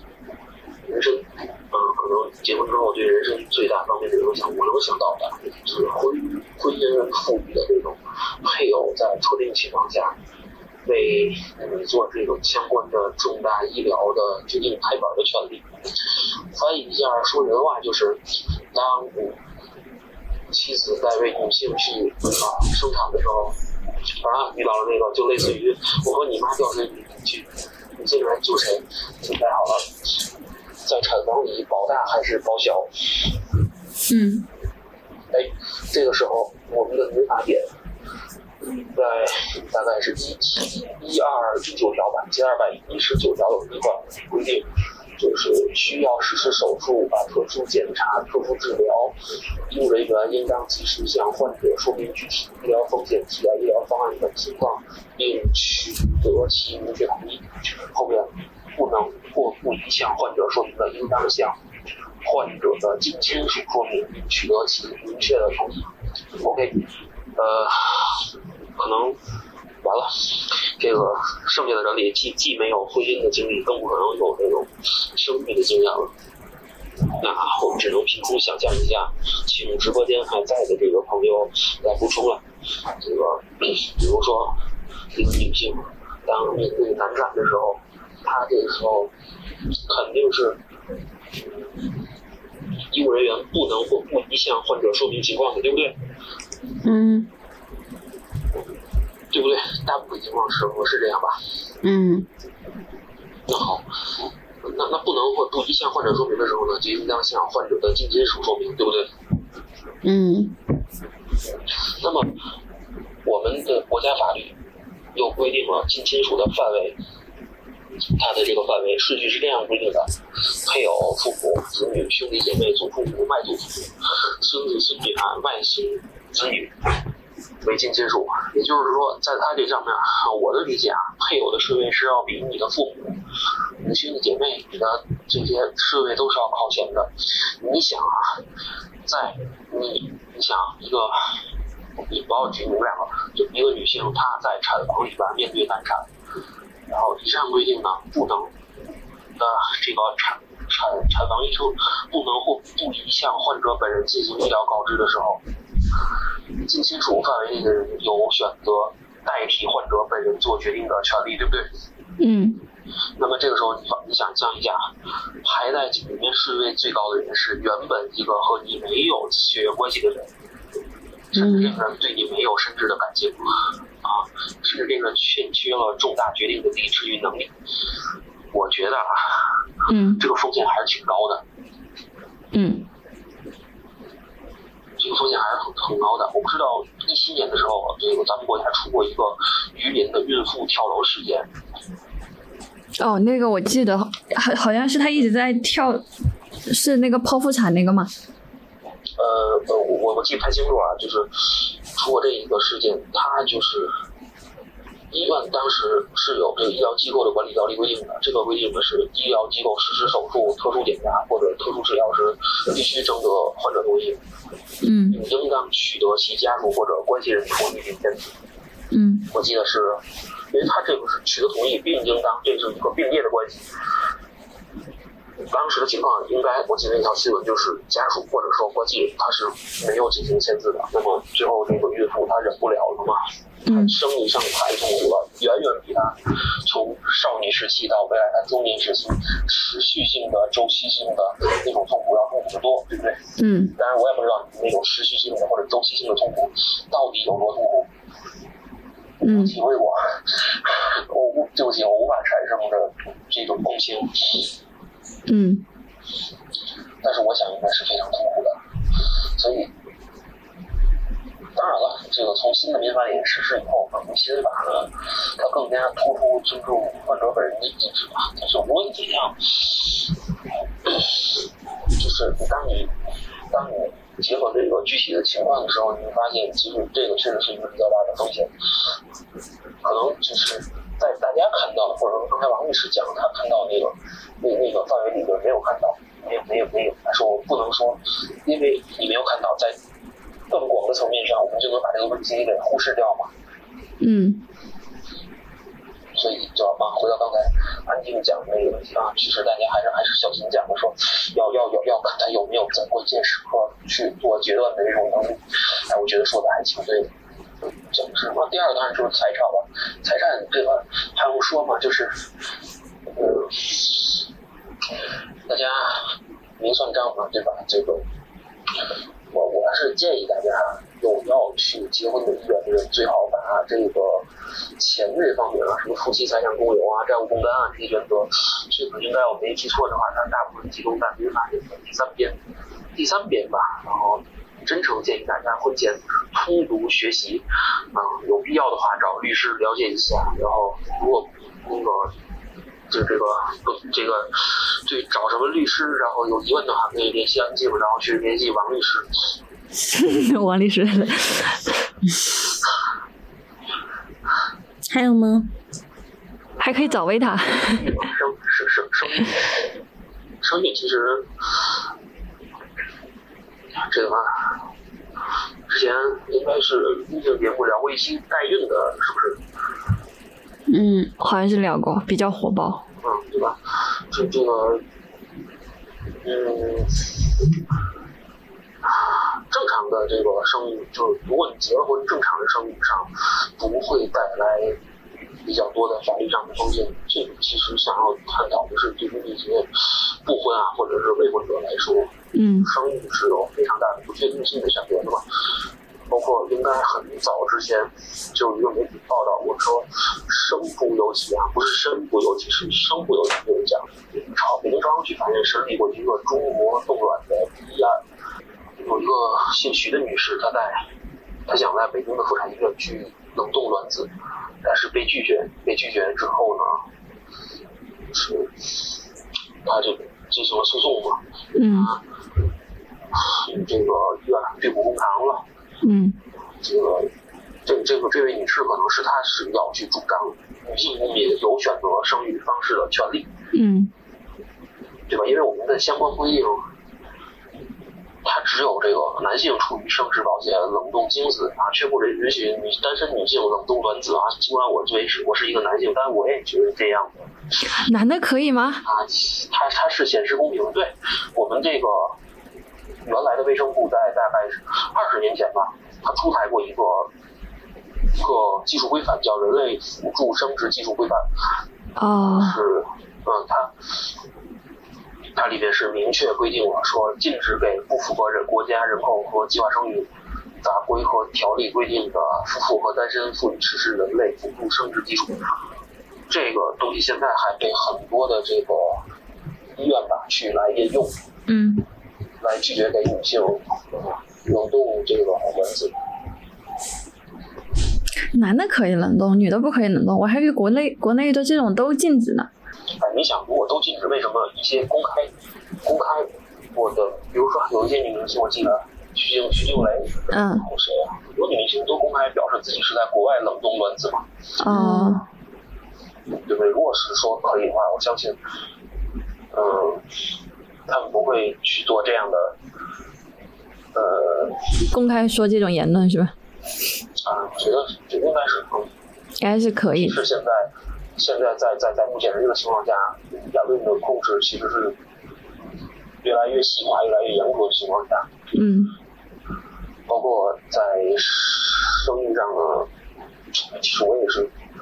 也是去年吧，去年因为啊，可能大家有些人知道，就是我曾经送过我一个大学的同学凌晨去生产，凌晨去，哎，对对，那个记得。嗯不不不不要误会，不要误会，不要误会，这个不不不跟我没有关系啊，我只是去执行这个行为帮朋友一下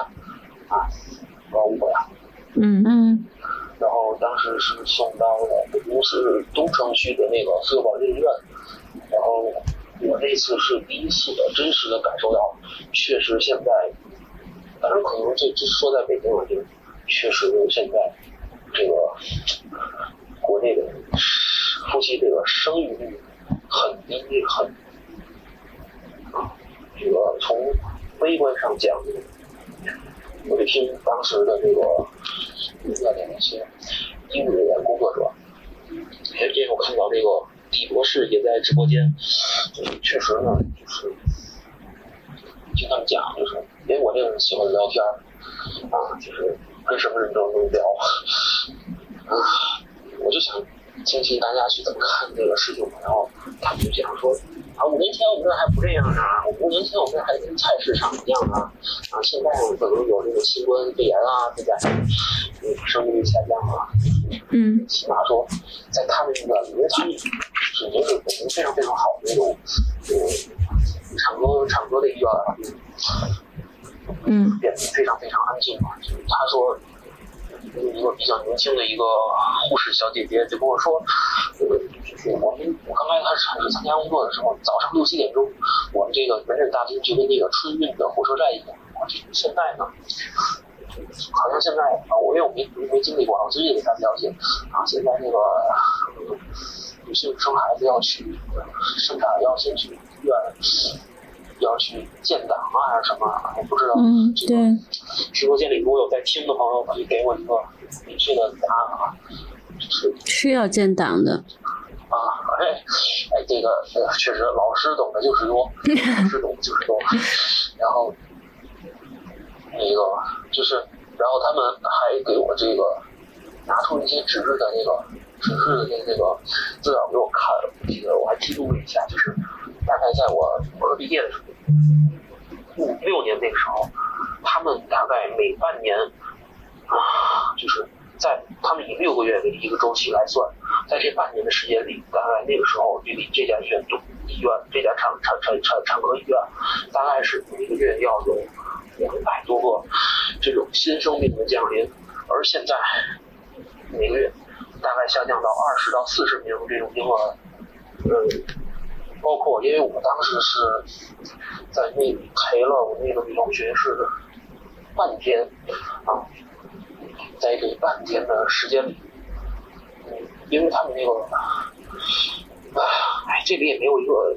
咱们 meeting 有这么多这个在医院工作的朋友，有没有人来回应我一下？就是在当时那一天在产房的这个，我记得是二零。二一年九月十七日，我在那儿待了半天，包括后来我晚上再去，我看到他们那个产房日报上写，当天只出只只记录了那么就那么一个婴儿，叉叉叉之女啊顺产，就就那一天，这整个就只就只这个就只出生了这么一个婴儿，然后我再往前翻翻了几天。就是那个日报上的数字都是零，都是零。嗯。然后，这这这只是表现出的一种现象。大家，不管说有没有这种经历，可能大家都知道这个，这个生产这个行为肯定是很疼的嘛。嗯，肯定是肯定肯定是是肯定是很疼的。然后，所以呢，咱们这个。国家应该是在最近这些年也在推广那种无痛分娩，是不是？剖腹产吗？呃，好像跟剖腹产不太一样吧？干嘛？呃，我也不知道，我也不知道。就是，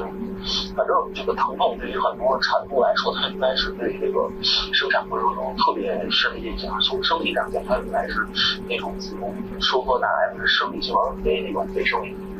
我好像听他们说有打那种那种针，往哪打一针好像就会好一点。嗯，无痛针。哦，那应该是那个。我不知道，反正就是，你像在北京这样的城市呢，它这种分娩镇痛的应用比例大概是从。一零年那个年代的百分之三四十，现在上升到了百分之七八十。但是对于我们，比如说中部地区、西部地区很多省会城市来讲，由于这个当地的这个医院的麻醉医师，他这种资源状况有关系啊，可能没有那么普及。他们现在很多还不到百分之十，还不到百分之十。呃，我并不是说，我觉得啊，如果你说你现在。鼓励大家去生产啊，鼓励大家去结婚啊，为了那个民族，为了为国家的未来，从这一点上你是应该啊，从这种婚姻制度上安排，或者说是这种东西上来讲，我觉得，为了我们的千千万万的下一代，我觉得国家应该是在财政资金安排上、拨付上去去照顾一下这些方面的啊。嗯，这是你说的生育的风险。那最后一个风险是什么？这是这是我关于生育的风险衍衍生出来的一个人口问题，是吧？突然想到了，嗯，最后一个呢？升华了一下，我感觉节目突然升华了一下。为国担忧，忧国忧民。然后最后一点，咱们这个这个风险就是离婚的离婚就是我们现在的民法典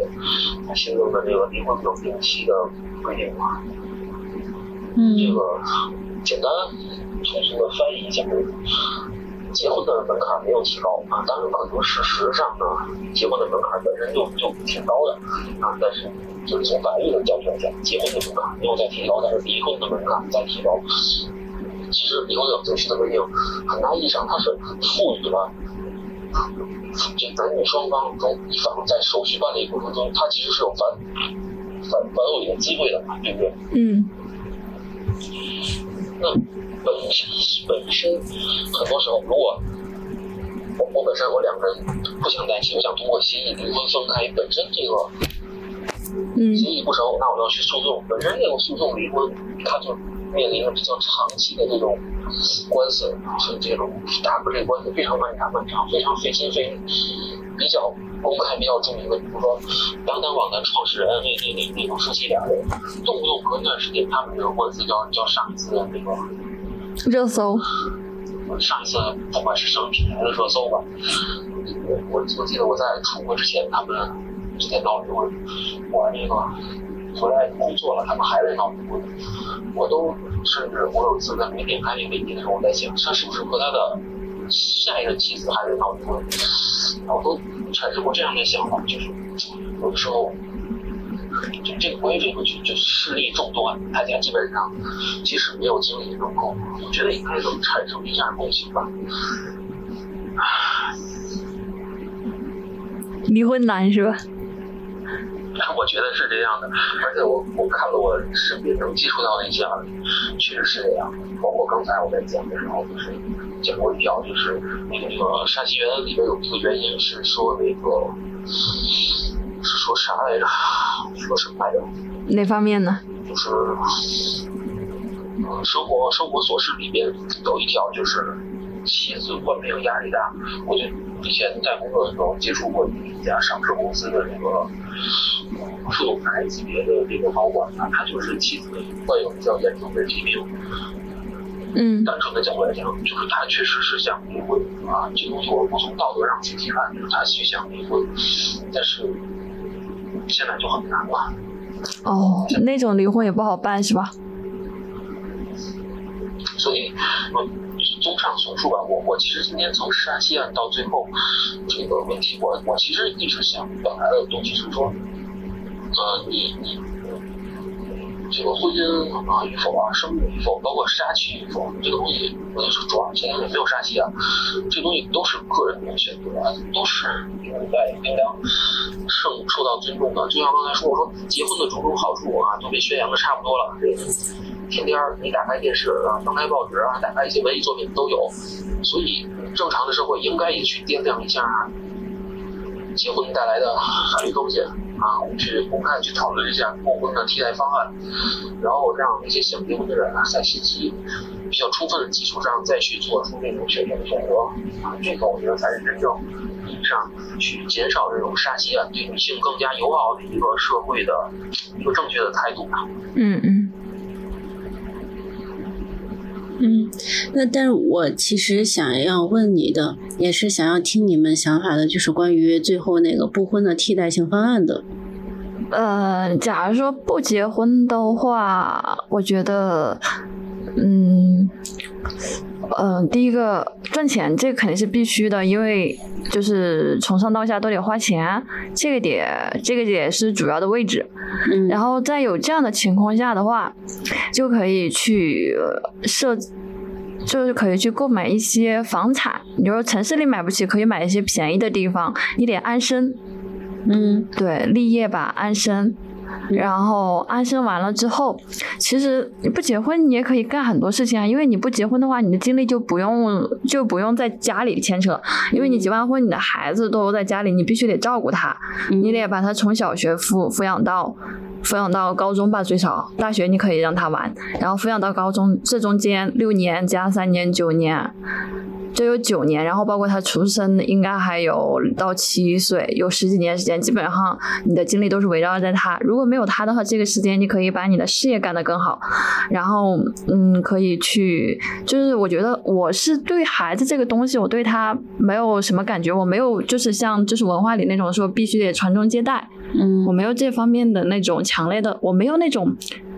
因为我觉得人都是个个体，他只是一个生物，对吧？你要是遇到你的喜欢的人，你爱的人，然后你乐意跟他生个孩子，那你就生。如果你遇不到的话，就是你自己的话，就是把你自己照顾好，然后把你的家人照顾好就可以了。然后就是家人照顾好，你肯定需要钱啊，然后保险什么的都得买好。买好了之后，就是养老保险哈，就不光是人身意外险，还有养老保险这种的。然后老了的时候，它是这个钱它是可以照顾你自己的。嗯啊，对，你也必须得考虑这个方面。然后如果，然后就该旅游的旅游，该吃的吃，该玩的玩。然后你还可以去结交。结交好多那种单身贵族的小姐妹儿，当然也不要接近的，就是要跟你差不多的那种价值观，然后同样的去努力生活的那种的，不是那种天天哭丧的那种的。因为我觉得人还是要活得开心一点，然后，然后就是在一起开心的，然后老了的时候，不是也可以一起结伴养老吗吗？我这个是基于就是你一辈子都没有遇到你爱的那种人的情况下，然后什么叫爱的人呢？我觉得这种爱的人，他不是说一眼看过去我就爱了，他是因为你们两个人在一起，就是在某些方面你们能聊到一起，然后某些方面你们性格可能能互补，然后你在一起的时候，你生活可以变得更好。嗯就是就是他就是你的性格里缺乏一些东西，他有，然后他性格缺乏一些东西，你有，然后你们那个性格能嵌合一下。我不是说的钱，因为钱这个问题就是你多钱多有钱多的活法，钱少有钱少的活法，主要在于就是两个人的共性。然后你们这个性格一契合之后，就是相当于就是你能把外面的一些问题就解决的更好，可能在遇到问题的时候就能互相支撑一下，你会更轻松一点。我说这种的，你要没遇到这么一个人呢，就是自己过也可以好好的过。嗯然后就是钱、房，然后养老保险这三样得安排好。然后另外一方面就是去找一些志同道合、积极向上的朋友，你不能去找那种天天吊着你那种来消耗你的人。嗯那样的话，本来就一个人就挺孤苦伶仃的，然后再找那么一个人，就感觉人生就特别灰暗。你要把生活安排的特别阳光嗯啊、然后父母那边应该也会有一些压力，但是就可以跟他们分开住，分开住就好了，因为他们受到了传统思想的那个 PUA。嗯 对，他就非逼着你结婚，然后自己过好了，你岁数大了，他没有精力来管你的时候，或者他有别的什么小孙孙的时候，其实他也就是顾不到你，顾不到你，就是也可以很开心的活。我觉得人就是一个生物，就是一个个体，对吧？你要来一个。嗯，你说你是传宗接代了，你孩子是繁衍了，但要是你如果来个地震或者火山爆炸，你这一片人都死绝了，对吧？我觉得那个就不是说非得怎么样怎么样，就是主要在于自己多关注一下自己，就是只有你自己好了。如果你钱很多，如果你就是精力很旺盛，钱很多，你可以去做一些公益啊什么什么的。然后你精力很旺盛，你可以去做一些志愿者的这种活动，就生活它也一样的很充实。它不是说没有孩子，我十几年不围着孩子转，我人生就空虚了，我就缺了一个什么。我觉得这个不应该那么去思考。对嗯然后我觉得，如果就是我没有找到就是那么跟我契合的人去结婚的话，我就可以在这几方面努力，就肯定不能就是躺平或者自暴自弃，因为我觉得这样人生就太太阴暗了，就是不值得来。这样的话就太太浪费了来人间这一趟，因为现在这个社会社会它本来就是也就是有很多机会也比较好的。你就是该玩玩，该吃吃，该喝喝，因为我们国内还是比较平静的，就是现在这个疫情就这样，国外那个物价已经涨到就飞天了，咱们这儿还相对就是比较稳定。我觉得就是在这样的社会里头，就是应该好好去过自己的，对，嗯多关注一下自己。嗯嗯，维塔呢？确实，现在的社会里边，传承这个层面，其实对于女性会有好的地方是蛮多的。那个前段时间，那是哪个节目啊？就是咱们录那个什么夏天的故事的时候，那个虫子不是说那虫子虫子姐，虫虫子姐不是说那个工作特别贵了吗？啊，什么？嗯冰淇淋啊啊啊！现在价格涨得特别高。嗯然后我我在准备这期节目的时候，我去嗯拉了一下数据，去看了一下女性的一些一类产品，它的这个价格的最近几年的变化，我发现其实女性的内衣啊，女性的这个卫生巾啊、棉条啊这些，好像涨价涨得也挺多的。哎呀，维塔，你好关注女性。大概我只是，我不是一个变态，我只是说我没有没有没有，没说你是变态，我是说你是一个知心小弟弟这种。去 了解这个东西，对吧？嗯夏天了，对于这个东西的需求肯定是挺多的，你不能还跟冬天一样用那种加长加厚，多热呀！还行，其实。啊，还说说重点，说重点。然后呢，价格贵了是吗？就是啊，我觉得这我我不知道这个东西真是由于疫情啊、经济下行导致的，因为我看它这个涨价的这个周期可能从疫情开始前就有，嗯可能可能这个东西你的感受就像我刚才讲的那种女性的再从少年时期到中年时期周期性的重复性的这种疼痛一样，嗯我觉嗯得你们的感受肯定比一个还没结过婚的呃这个男男男人吧，这个感受还更深。所以我说，包括前段时间不是出了那个什么什么唐山是什么什么事件，嗯嗯嗯，只要你打开手机，你就会，他就他就会给你推动或者好多人一开始在不把它定义为什么法律缺位啊，什么黑社会的时候，不是都是以那种男女对立的东西，有人去讲这个东西吗？嗯嗯去给给给给这个要去强调怎么怎么，就又一波女权的时候带起来了，怎么怎么样？网上各种沉渣泛起，什么样的观点都有。嗯嗯我说的是，不如就像我说的一些特别具体的一些东西啊，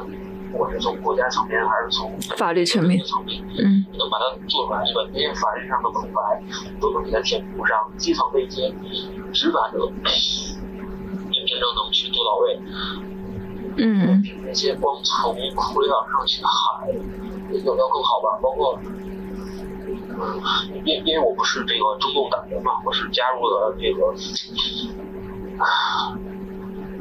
其他的一些政治派别，我嗯。就会看到我们那里边有一些女性啊，包括有男性一些，美国他们的政协都会去提案，提这些东西。我觉得这才是一个正常的、积极的一个在进步的社会，它应该有的东西吧。嗯嗯嗯，有地方提其实就还蛮好的。呃，最后的这两个问题是我不太怎么说呢？身边的经验、听说的故事和这个从小的经历来说，想不太出来，思考不太出来一些答案的问题。嗯，所以最后呢，就是主要是想听一下你们的想法。那我们今天的活动就到这里吧。其实我觉得婚姻的思考和嗯恋爱的思考，就像刚刚大家说的，很多都一样，就是说像怎么在婚姻当中保持，小新说的，怎么在婚姻当中保持一个嗯避免的风险是独立。然后还有像刚刚维塔也说很多呢，就是需要大家、需要社会、需要各各层人士去关注一下现在的一些婚姻男女方面的一些嗯、不同一些差别。但是总体来说，对于婚姻这个东西来说，它还是挺个人化的一个东西。那么对于个人化的东西的思考来说，也没有办法，最起码我没有办法给出一个总结性的，呃，答案来，或者总结性的结尾来。那就是需要大家自己听完了这期节目，或者说在自己的经历、生活、实际情况当中去思考一下关于适合自己的、你自己想要的和你觉得怎么是好的的一个答案。那我们今天节目就到此结束啦，拜拜。拜拜。